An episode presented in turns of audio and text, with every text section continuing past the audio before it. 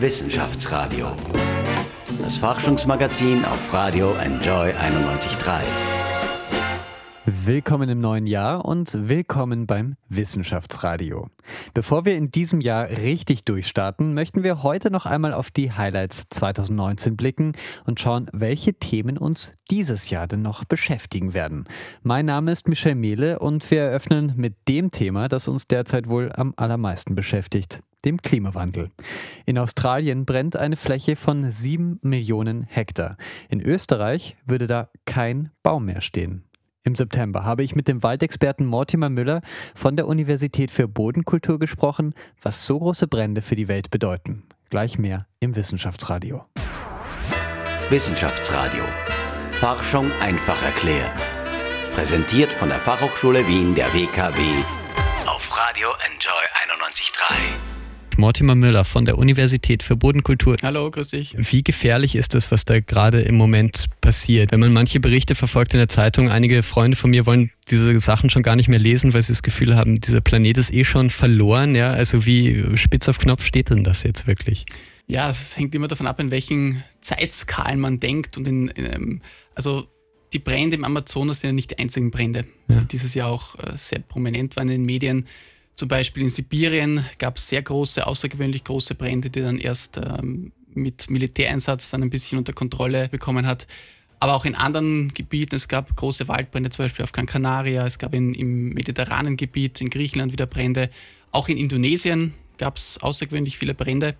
Und das ist natürlich jetzt einerseits die Ursache von der Klimaerwärmung, muss man einfach so sagen. Also dadurch, dass es tendenziell trockener und wärmer wird, äh, in vielen Regionen ist die Wahrscheinlichkeit für Brände, für Waldbrände einfach größer. Mhm. Auf der anderen Seite muss man auch sagen, dass die meisten Brände, also auf globaler Ebene 95 Prozent, werden durch die Menschen ausgelöst, mhm. direkt oder indirekt. Das kann jetzt natürlich sein über Brandstiftung zum Beispiel, im ja. mediterranen Raum sehr häufig, um Bauland zu gewinnen, oder eben auch zur ähm, Nutzbarmachung des Bodens, wie in den tropischen Regenwäldern. Ja.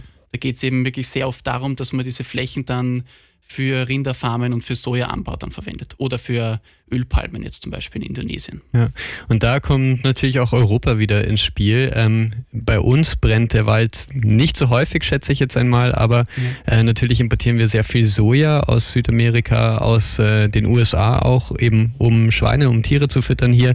Ähm, ja, wie sehr kann man Bolsonaro und Trump dafür dann allein die Schuld in die Schuhe schieben, wenn der Regenwald mhm. brennt? Ja, also so allein würde ich ihm sicher nicht die Schuld geben. Es sind immer mehrere Faktoren, die zusammenspielen. Ja. Und in diesem Fall ist es sicher so, dass die Nachfrage nach Soja und auch nach Rinderfleisch einfach stark zunimmt. Gerade in den USA, gerade in Europa. Also wenn man so sieht, sind wir natürlich mit Schuld in gewisser Weise, dass dieser Regenwald auch abgeholzt wird. Weil ja. es ist halt ein, ein, eine Sache von Angebot und Nachfrage und es ist halt einfach die Nachfrage da.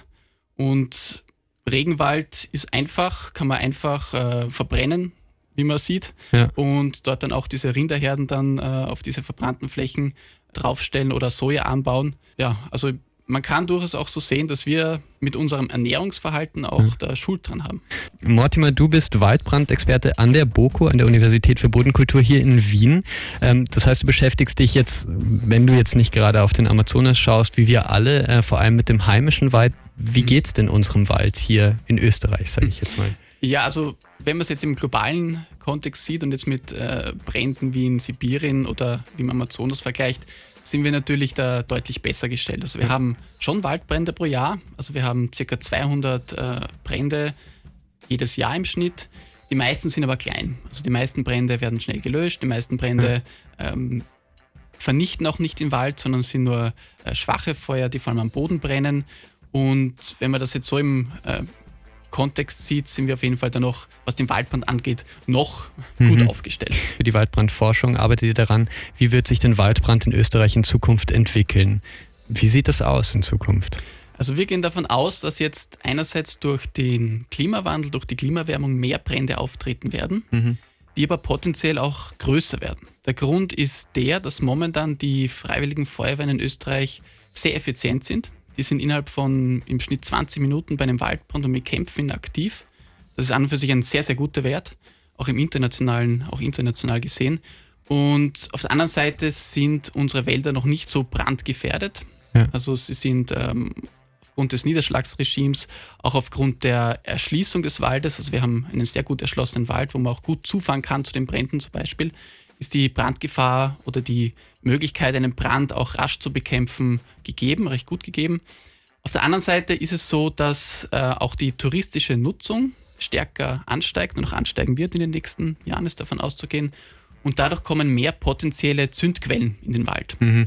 Das sind zum Zigaretten Beispiel, zum ja, Beispiel. Zigaretten, sehr häufig wirklich die Zigarette. Es sind Lagerfeuer. Es können auch sein, zum Beispiel heiße Katalysatoren von Autos, mhm. die einfach zu Bränden führen. Und auch da ist davon auszugehen, dass diese potenziellen Zündquellen einfach mehr werden. Wenn es dann trockener wird und nachdem der Mensch auch für 85 Prozent aller Waldbrände in Österreich verantwortlich ist, gehen wir auch davon aus, dass einfach mehr Brände entstehen.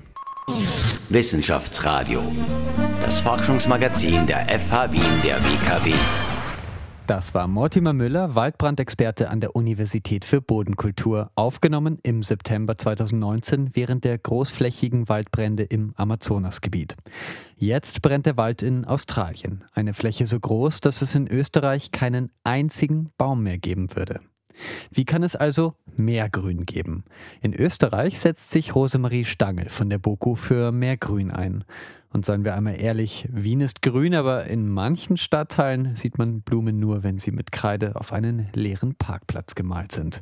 Hoffen wir, dass der Philodendron aus Josef Haders Lied von den Topfpflanzen vielleicht einen Abstecher auf den Kolumbusplatz macht. Was dann passieren würde, gleich im Wissenschaftsradio.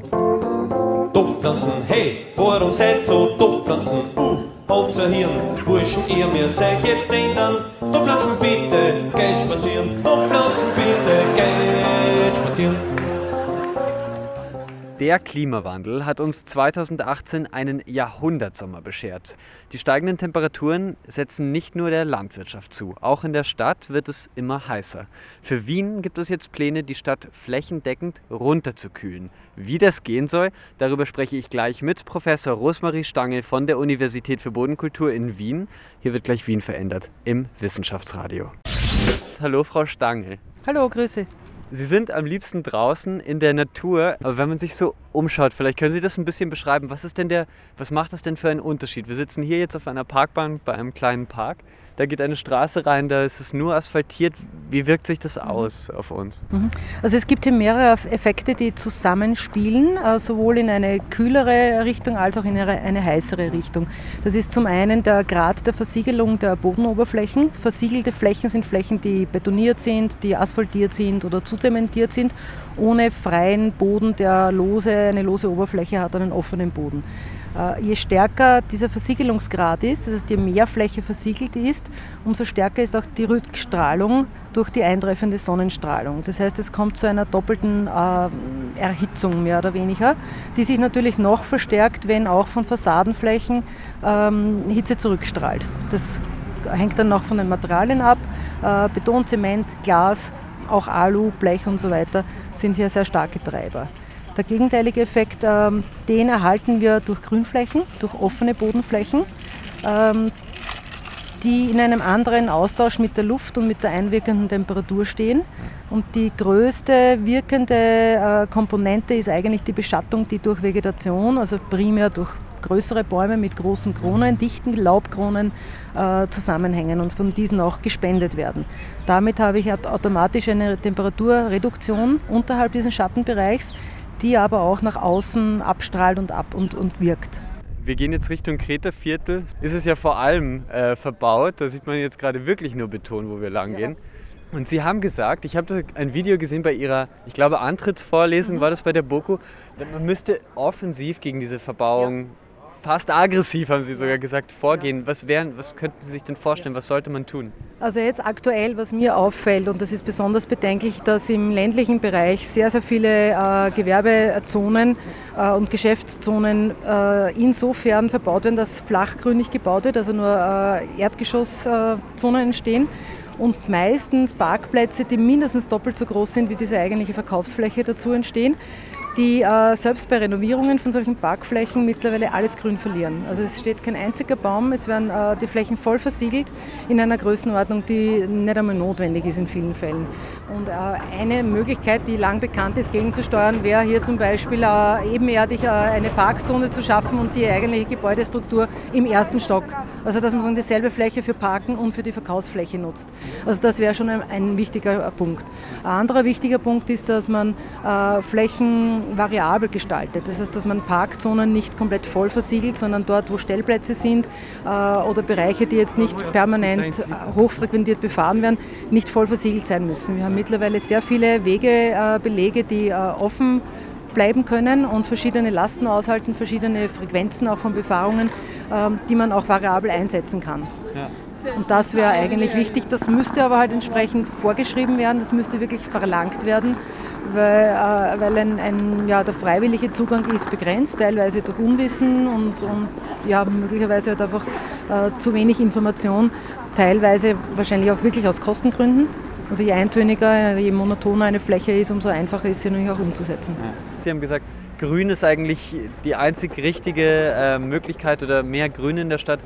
Wenn Grün die Lösung ist, eine grünere Stadt, warum ist es noch nicht so in Wien?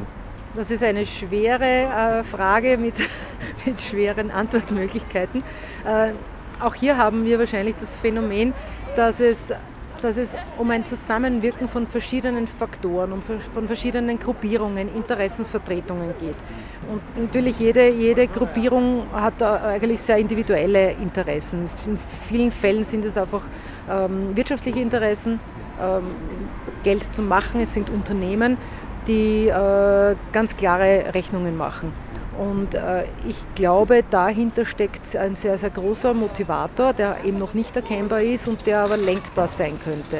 In meiner ja, visionären Vorstellung, wo einerseits eben durch Vorgaben, durch Incentives, aber natürlich auch wirklich durch Bewusstseinsänderungen äh, andere Strategien zu fahren sind. Und wenn wir, wir sind vom Hauptbahnhof gekommen heute, wenn wir uns äh, die neue Zone rund um den Hauptbahnhof anschauen, und das ist ja eigentlich ein sehr, sehr neues Projekt, das jetzt noch nicht sehr lange in Betrieb ist, äh, aber in vielen oder in fast allen Bereichen des Freiraums eigentlich nicht in die Richtung zeigt, in die wir gehen müssen. Das ist natürlich bedenklich und das ist auch ein bisschen frustrierend. Wissenschaftsradio. Forschung einfach erklärt. Präsentiert von der Fachhochschule Wien der WKW auf Radio Enjoy 91.3. Der nächste Sommer kommt bestimmt und dann wird es wieder heiß in Wien. Rosemarie Stange von der Universität für Bodenkultur in Wien hat uns gerade erzählt, wie sie dazu beitragen will, dass in Wien gemäßigtere Temperaturen herrschen. Gleich hören wir, wie das Klima, aber vor allem wir selbst unsere Ernährung beeinflussen. Paul Iwitsch ist einer von vier Sterneköchen weltweit, die nur vegetarisch kochen. Im Wissenschaftsradio hat er verraten, wo wir wirklich gesundes Essen herbekommen und was unser Essen mit unserem Wert zu tun hat. Wissenschaftsradio, das Forschungsmagazin der FH Wien der WKW. Was haben der Formel-1-Weltmeister Lewis Hamilton, Fußballikone Lionel Messi und die achtfache Radsportmeisterin Dotzi Bausch gemeinsam? Sie sind Veganer. Und in der neuen Doku The Game Changers erzählen sie und andere Topathleten, dass sie bessere Leistungen bringen, wenn sie nur noch pflanzlich ernähren. Echte Leistungssportler essen also Körner, Willkommen im Wissenschaftsradio. Mein Name ist Michel Mehle. Was macht eine pflanzliche Ernährung mit uns? Wie viel Tier ist okay und wie gut ist unser Gemüse überhaupt? Darüber spreche ich jetzt mit einem, der sein Leben dem Essen gewidmet hat. Er ist einer von vier Sterneköchen weltweit, die nur vegetarisch kochen und er hat uns einiges über unser Essen zu erzählen. Willkommen, Paul Iwitsch. Wunderschönen guten Morgen. Du bist, äh, das habe ich in der Süddeutschen Zeitung gelesen, einer von weltweit vier Sterneköchen, die nur vegetarisch kochen. Seit 2011 zeigst du deinen Gästen im Restaurant Tian im ersten Bezirk und in München eine neue Welt. Was gibt es bei euch zu sehen, wenn man zu euch kommt? Was bekommt man? Sehr viel Aufmerksamkeit. Aber ich glaube schon, dass wir die Gemüseküche neu definiert haben. Also zumindest bei der Bewegung dabei sind und alles, was wir zeigen wollen, ist einfach, dass Gemüse äh, eine irrsinnig große Vielfalt hat, dass es sehr, sehr spannend ist und vor allem geschmacklich ausgezeichnet. Wunderbar. Ähm, ich habe ein bisschen am Anfang der Sendung schon gesprochen über eine Doku, The Game Changers heißt die. Ähm, James Cameron, Arnold Schwarzenegger und Jackie Chan haben diese Doku produziert und die sagt, eigentlich Fleisch ist schädlich für euch. Kannst du das nachvollziehen? Also ich kann es sehr gut nachvollziehen. Ich habe das selber in meinem Körper erlebt. Allerdings muss man auch dazu sagen, dass die äh, Nährstoffe die letzten Jahre immer weniger geworden sind in unseren Lebensmitteln, also dass sie teilweise Lebensmittel nicht verdienen. Aber natürlich der Konsum, was wir aktuell betreiben, ist natürlich überhöht. Du meinst, wir konsumieren zu viel und es ist eigentlich nur Mist. Wir konsumieren viel zu viel vom Schlechten und zu wenig vom Guten. Könntest du, ich habe hier mal drei Sachen mitgebracht, ähm, könntest du mir einfach kurz beschreiben, was das ist? Das hier ist so irgendein langer schwarzer Stab, so ein bisschen. Du greifst es eh gerade an. Ich glaube, du hast sowieso eine Ahnung, was das sein könnte. Oder eine? Das ist eine Schwarzwurzel, das ist eine wunderbare, ein wunderbares Gemüse. Und warum heißt sie Schwarzwurzel? Weil sie außen schwarz ist, aber innen ist sie schön weiß. Ist ein bisschen ein Aufwand, aber der lohnt sich. Man kann da wirklich äh, schälen, aber immer Handschuhe anhaben, dann ein bisschen in ein Zitronenwasser legen, weil sie verfärbt sich ziemlich schnell, als sie oxidiert. Und wenn man sie ein bisschen anbrät, mit Salz, ganz wenig Öl, wird sie magisch. Also ich habe hier noch zwei Sachen. Ähm, ich weiß nicht, das eine kenne ich selber nicht. Eigentlich, das habe ich beim Markt gekauft. Das eine ist eine Frucht, das andere sieht ein bisschen aus wie, wie ein Erdapfel. Da haben wir eine Topinambur, ja. eine Erdartischocke. War ganz früher eine der Hauptnahrungen, auch in Europa. Dann wurde es vergessen. Ist auch, man sagt, sehr gut für Diabetiker. Die sollten besser die Topinambur zu sich nehmen anstelle der Kartoffel, aber das ist nur das, was ich gelesen habe. Hm. Und mit dem überrascht mich selber. Ja. Wir haben sie aktuell auf der Karte. Ah, wirklich? Oh, ich weiß jetzt, mir fällt den Namen nicht, auch vergessen. Wahnsinn. ein. Wir schicken dann ein Foto bei Instagram. Ja. Ähm, es schmeckt so ein bisschen, es ist eigentlich eine kleine Frucht und die schmeckt so ein bisschen nach Apfelmus. Man kann die so fast aussaugen schon. Ähm, Wenn es uns am Ende der Sendung einfällt oder wir googeln es, ich habe es auch einfach, die haben es mir beim Markt gegeben. deswegen habe ich so viel Köche. Ja. Wo wachsen diese drei Sachen? Also Wo die wachsen schon bei uns da auch sehr regional. Und da gibt es mittlerweile sehr, sehr viele gute Bauern rund um Wien und da kann man schon tolle Produkte ja. bekommen. Ich bin jetzt seit zehn Jahren in Wien. Ich habe diese drei Sachen noch nie im Supermarkt gesehen. Wie kann das sein?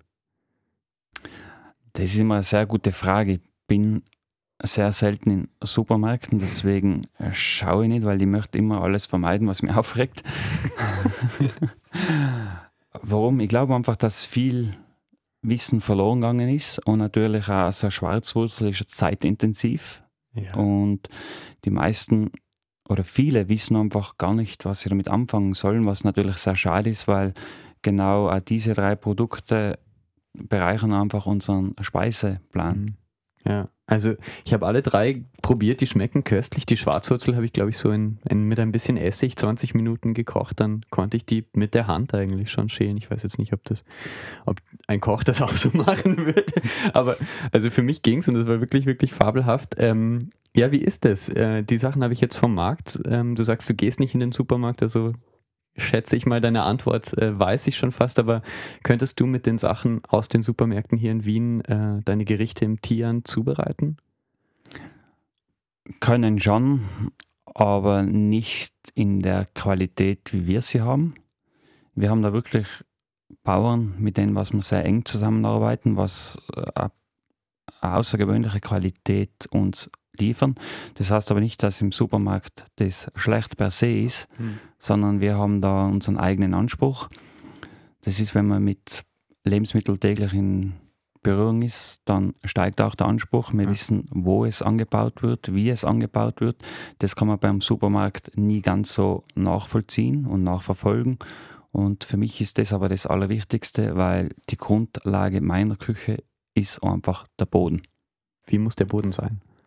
Wir sind ja also wir befinden uns in einer Entwicklung. Wir sind noch nicht dort, wo wir uns gerne sägen wollen, aber das ist ein schöner Prozess. Wir versuchen mit Landwirten zu arbeiten, die was die Bodenkultur wieder fördern, weil im Boden sind die meisten Nährstoffe und je mehr Nährstoffe der Boden hat, umso nährstoffreicher sind unsere Lebensmittel und das ist das, was wir brauchen. Und wir versuchen halt ausgelaugte Böden zu vermeiden. Garantieren kann man das nie zu 100 Prozent, ja. aber wir entwickeln uns weiter, unsere Ansprüche steigen, unser Wissen wird erweitert und da versuchen wir schon sehr gute Ausscheidungskriterien zu haben, um mhm. das wirklich tatsächlich zu vermeiden. Und auch mit unserer Arbeit die Landwirte wieder dazu animieren, dass sie uns tolle Produkte liefern. Ja. Ja, wir haben alle einen stressigen Alltag und, und oft keine Zeit zum Essen. Ähm, ein neues Startup aus München bietet Trinkmahlzeiten an. Das bedeutet, statt aufwendig zu kochen oder zu kauen, haue ich mir einfach einen Shake rein, der eine Mahlzeit am Tag ersetzt. Was sagst du denn als Koch dazu? Die man muss einfach die Zeitqualität in Frage stellen. Was bin ich mir wert? Wie viel Zeit will ich in mich investieren? Ich finde das Kochen für mich eine wertvolle Zeitressource. Wenn ich an meine Kindheit denke, ist es eines für die schönsten Zeitqualitäten überhaupt gewesen, dass meine Eltern für uns Kinder gekocht haben, dass sie sich Zeit genommen haben, mit uns am Tisch zu sitzen. Das gibt auch eine emotionale Bindung. Und wenn wir unseren Körper nur mehr dazu sehen, dass er Höchstleistungen machen muss mit wenig Aufwand, das muss jeder für sich selber entscheiden. Mhm. Aber das Essen hat, ist ja nicht nur eine Nahrungsaufnahme, sondern, wie schon betont, die emotionale Bindung und man soll ein bisschen runterkommen, dass man Zeit für sich hat, dass man vor dem Stress sich erholt und nicht nur nebenbei nur was trinken. Wo bekomme ich denn solches Gemüse her, das wenig vergiftet ist, wenn ich kein Sterne-Restaurant führe? Mittlerweile, also da in Wien, gibt es wirklich schon sehr viele Bauernmärkte, wo nicht alle, aber schon sehr viele Bauern äh, wunderbare Produkte liefern. Und man sollte einfach nachfragen, man sollte kritisch hinterfragen. Es geht um jeden selber. Und wenn jetzt der Verkäufer oder die Verkäuferin da dem nicht standhält, dann muss man einfach weitersuchen und man sollte es nicht als Bürde Segen, sondern hey, ich tue was für mich, also schaue ich auf mich. Und mittlerweile gibt es ja, was heißt mittlerweile, es gibt es eh schon länger, es gibt ja das Biokristel. Also mhm. es wird schon bis zur Haustüre geliefert. Also so leicht wie in Wien geht es eh nirgends. Ja. Aber es ist natürlich auch ähm, teurer, natürlich ist so eine Kostenfrage. Du hast auch mal in einem Interview gesagt, ähm, gute vegetarische Küche zu machen ist eigentlich viel, viel teurer als, äh, als mit Fleisch zu arbeiten, oder? Teuer, das ist. Was ist teuer? Ist es teurer für dich, dass du, wenn du älter bist, dann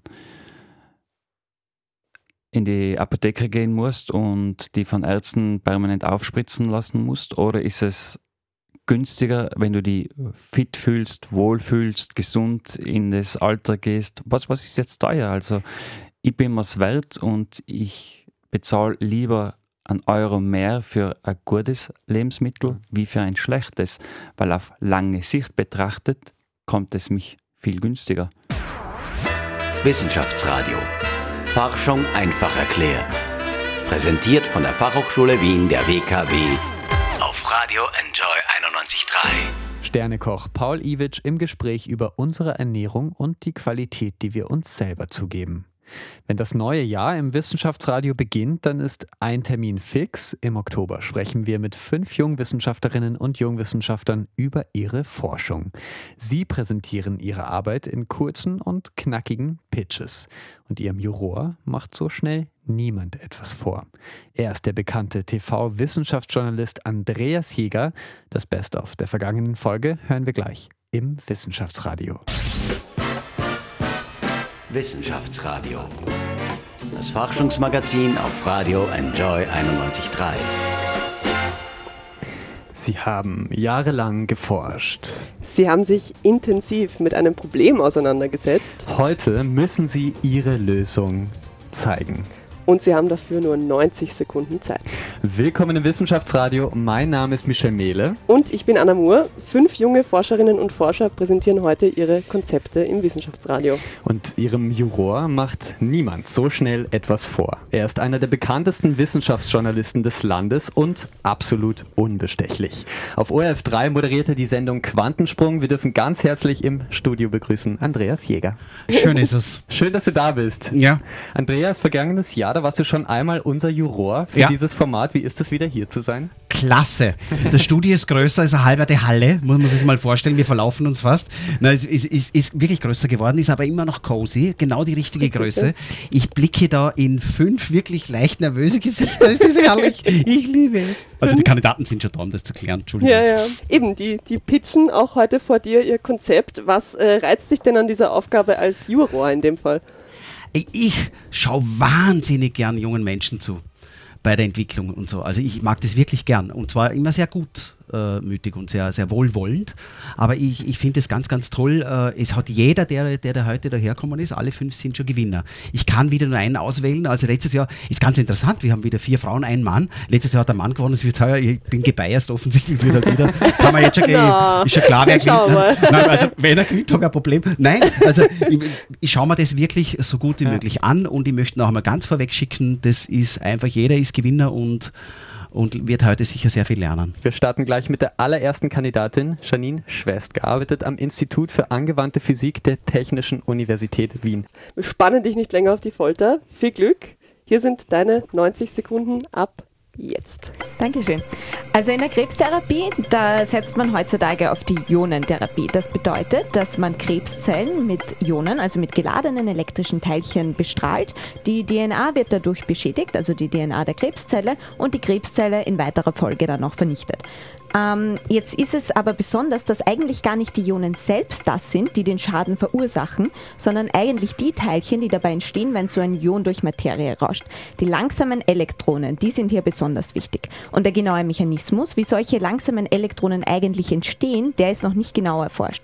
Und in meiner Doktorarbeit beschäftige ich mich damit, ähm, die Wechselwirkung von geladenen Teilchen wie Ionen mit Materie zu untersuchen. Äh, Das heißt, in meinem Labor bestrahlen wir verschiedene Materialien mit Ionen und detektieren dann die Elektronen, die da emittiert werden. Und erst kürzlich ist es uns gelungen, einen Prozess zu finden, der genau als Ursache, als lokale Ursache für ganz, ganz viele Elektronen dient. Und die Energie, die diese Elektronen dabei haben, die ist genau die Energie, die man braucht, um DNA besonders effizient zu schädigen. Und ja, im, mit unserer Forschung konnten wir dazu beitragen, dass man eben einen zusätzlichen Entstehungsprozess für solche langsamen Elektronen gefunden hat, der eben zum Beispiel in der Ionentherapie noch weiterhin berücksichtigt werden muss. Wissenschaftsradio. Forschung einfach erklärt. Präsentiert von der Fachhochschule Wien der WKW auf Radio Enjoy 91.3. Runde 2 unserer Wissenschaftspitches, bei denen sich fünf junge Forscherinnen und Forscher präsentieren. Hallo, hier sind Michelle Mehle. Und Anna Moore.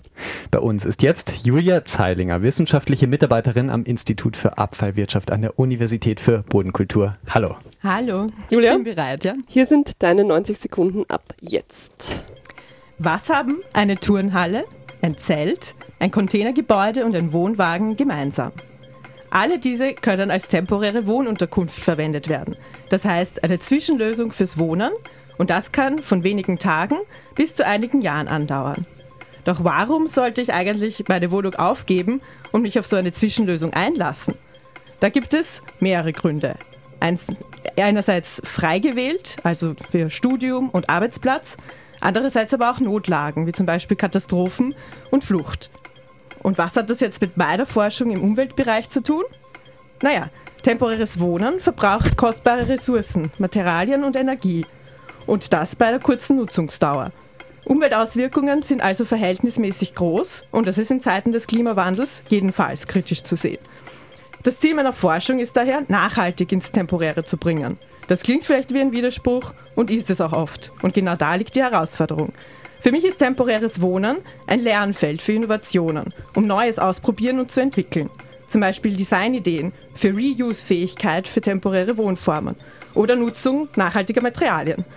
Es ist wichtig, einen Mehrwert zu schaffen, sowohl für die dort Wohnenden, die Nachbarschaft und die Umwelt. Dann nämlich ist temporäres Wohnen mehr als nur eine kurzfristige Notlösung. Dann ist es ein Beitrag für nachhaltige und sozial gerechte Städte für unsere Zukunft. Wissenschaftsradio. Forschung einfach erklärt. Präsentiert von der Fachhochschule Wien der WKW auf Radio Enjoy 91.3. Runde 3 und 4 jetzt bei unserem großen Wissenschaftspitch auf Radio Enjoy 91.3. Der nächste Kandidat ist Robert Kalzig. Ich hoffe, ich habe es richtig ausgesprochen. Er ist unser er ist äh, Junior Scientist am Austrian Institute of Technology, dem AIT. Ähm, wann wird eine Erfindung zum Durchbruch? Das ist so ein bisschen Teil deiner Forschung. Hallo Robert. Hallo, grüß dich. Deine 90 Sekunden starten jetzt. Um katastrophalen Klimawandel abzuwenden, muss die Welt in 30 Jahren CO2-neutral sein. Wie wir das schaffen, weiß selbst der Weltklimarat nicht, denn er baut auf Technologien, die es bis heute noch gar nicht gibt. Gleichzeitig sehen wir, dass die Ausgaben für Forschung massiv ansteigen. Die Europäische Kommission wird bald jedes Jahr 10 Milliarden Euro für Forschung ausgeben. Trotzdem haben wir ein großes Problem, denn die Kosten für Forschung steigen exponentiell an und wir sehen nur ein geringes Produktivitätswachstum. Genau deswegen brauchen wir radikale Innovationen. Radikale Innovationen sind wissenschaftliche Durchbrüche, die zu bahnbrechenden Erfindungen führen und dadurch neue Wirtschaftszweige aufspannen. Wir forschen an radikalen Innovationen in unseren Datenbanken von 80 Millionen Patenten und sehen, wie wichtig Forschungsnetzwerke sind zwischen unterschiedlichen Akteuren aus Wirtschaft, Wissenschaft und Zivilgesellschaft. In unseren Unternehmensdaten sehen wir außerdem, dass radikale Innovatoren zwar selten sind in Österreich, aber überproportional viel zur Wertschöpfung beitragen. Genau deswegen versuchen wir, die Forschungsförderung hin zu mehr Radikalität zu bewegen, indem sie neue Akteurskombinationen fördern, indem sie junge Unternehmen bei riskanten Projekten unterstützen und ähm, ein Innovationsökosystem schaffen, das es uns ermöglicht, einen gesellschaftlichen Wandel einzuleiten, um uns für die Probleme unseres Jahrhunderts vorzubereiten. Runde 4 unserer Pitch Challenge. Angelika Starzer ist jetzt am Mikrofon, wissenschaftliche Mitarbeiterin an der Medizinischen Universität Wien. Sie untersucht, wie Krebstherapien auf unser Immunsystem ansprechen. Deine 90 Sekunden, Angelika, ab jetzt. Ja, hallo, danke. Ich bin in der Krebsforschung und untersuche die Verbindung zwischen der Krebszelle und dem Immunsystem. Das Ziel ist, dass Krebs irgendwann wie eine Art chronische Erkrankung ist und Patienten nicht mehr daran sterben müssen. Unser Immunsystem können Sie sich vorstellen wie eine Art körpereigene Polizei, die den ganzen Tag den Körper scannt und schaut, ob irgendwelche Zellen zu bösartigen Krebszellen werden möchten. Wenn sie solche Zellen findet, bekämpft sie sie sofort. Leider sind die Krebszellen sehr schlau und können sich wie unter einer Art Tarnmantel verstecken und sind so vor der Immunpolizei unsichtbar. In meiner Forschungsarbeit untersuche ich, wie viele und welche Arten von Immunzellen im Tumorgewebe in verschiedenen Krebsarten, wie zum Beispiel in Lungenkrebs oder Brustkrebs, tatsächlich vor Ort sind. Außerdem schaue ich mir an, wie es die Krebszelle schafft, sich vor dem Immunsystem zu verstecken. Dafür färbe ich die Immunzellen im Labor und schaue sie mir dann unter dem Mikroskop genauer an. Dieses Forschungsgebiet wurde vor allem in den letzten Jahren sehr wichtig, weil es eine neue, vielversprechende Therapie gibt, die sogenannte Immuntherapie. Diese Therapie schafft es, den Tarnmantel der Krebszellen zu ähm, ab, abzudecken und die T-Zellen wieder gezielt zum Tumor zu schicken und sie, die Zellen, Zellen zu bekämpfen. Leider spricht diese Therapie nicht bei allen Krebsarten und bei allen Thera äh, Patienten gleich gut an und es muss noch viel in diesem Bereich geforscht werden. Durch meine Forschung möchte ich erreichen, dass mehr Patienten von dieser Therapie profitieren können und besser mit dieser Erkrankung leben können. Wissenschaftsradio. Forschung einfach erklärt. Präsentiert von der Fachhochschule Wien der WKW auf Radio Enjoy 91.3. Es ist die letzte Runde bei unserem Forschungspitch auf Radio Enjoy 91.3. Bei uns ist jetzt Ingeborg Menzel vom Institut für Pharmakologie und Toxikologie an der Veterinärmedizinischen Universität Wien. Äh, Inge, ich habe gehört, du bist eigentlich nur hier heute, um dich abzulenken, weil du nämlich morgen deine Doktorarbeit verteidigst. Wirklich? Wirklich? Ja, Das wird aber das wird morgen nicht so schlimm wie heute. aber. Morgen wird es locker. Wie, wie, geht's dir, wie geht's dir denn jetzt? Ähm, gut, ich freue mich drauf. Bin froh, dass ich hier sein kann. Danke dafür für die, für die Einladung und ja, Na gut, dann würde ich sagen, äh, ein gutes Aufwärmtraining für morgen. Inge, hier sind deine 90 Sekunden. Ab jetzt. Krebs ist allgegenwärtig. Jeder von uns kennt jemanden, der davon betroffen ist, sei es in der Familie, im Freundeskreis oder bei der Arbeit. Dank intensiver Forschung an Universitäten und anderen Instituten ist eine Krebsdiagnose heutzutage kein unbedingtes Todesurteil mehr. Trotzdem benötigen wir weitere Möglichkeiten, um Krebs besser und früher, zu erken früher erkennen zu können und besser zu behandeln. Ich bin Forscherin an der Veterinärmedizinischen Universität Wien, wo sich unsere Gruppe für eine bestimmte Art von Blutkrebs interessiert. Die akute lymphatische Leukämie, kurz ALL, betrifft besonders Kinder und hat eine sehr schlechte Prognose. Wir haben jetzt ein Protein entdeckt, welches für das Überleben dieser Krebszellen essentiell ist. Zerstört man das Protein, es heißt CDK8, sterben vor allem die Krebszellen ab, wobei gesunde Zellen nicht beeinflusst werden. Wir haben ein Medikament entwickelt, welches CDK8 in den ALL-Krebszellen ausradiert. Bisher haben wir unsere Versuche nur in isolierten Zellen gemacht und der Weg in die Praxis ist noch sehr lang. Aber wir können für, diese Mengen von, wir können für die Mengen dieses Proteins testen und darüber, dadurch eine bessere Prognose für den Verlauf der ALL zu bekommen. Wenn es uns nun gelingt, das Medikament in die Zellen von Krebspatientinnen und Patienten zu bekommen, haben wir durch die Chance, die Krankheit erheblich zu verkürzen oder die, den Verlauf erheblich zu verlängern und das Leben der Betroffenen erheblich zu verlängern und ihnen ein lebenswerteres Leben zu ermöglichen. Super. Fertig. Bravo. Cool, Andreas, wir sind schon fast am Ende der Show. Hast du denn schon eine Tendenz zu einem Sieger, zu einer Siegerin? Boah, jetzt muss ich echt in mich gehen. Nein. Okay. Nein, ich werde so ganz streng, ich habe Notizen gemacht. Wow. Wir werden alle noch einmal durchdenken und dann werde ich ganz hart sein. Also viel Zeit hast Zu du mir nicht selber. Mehr.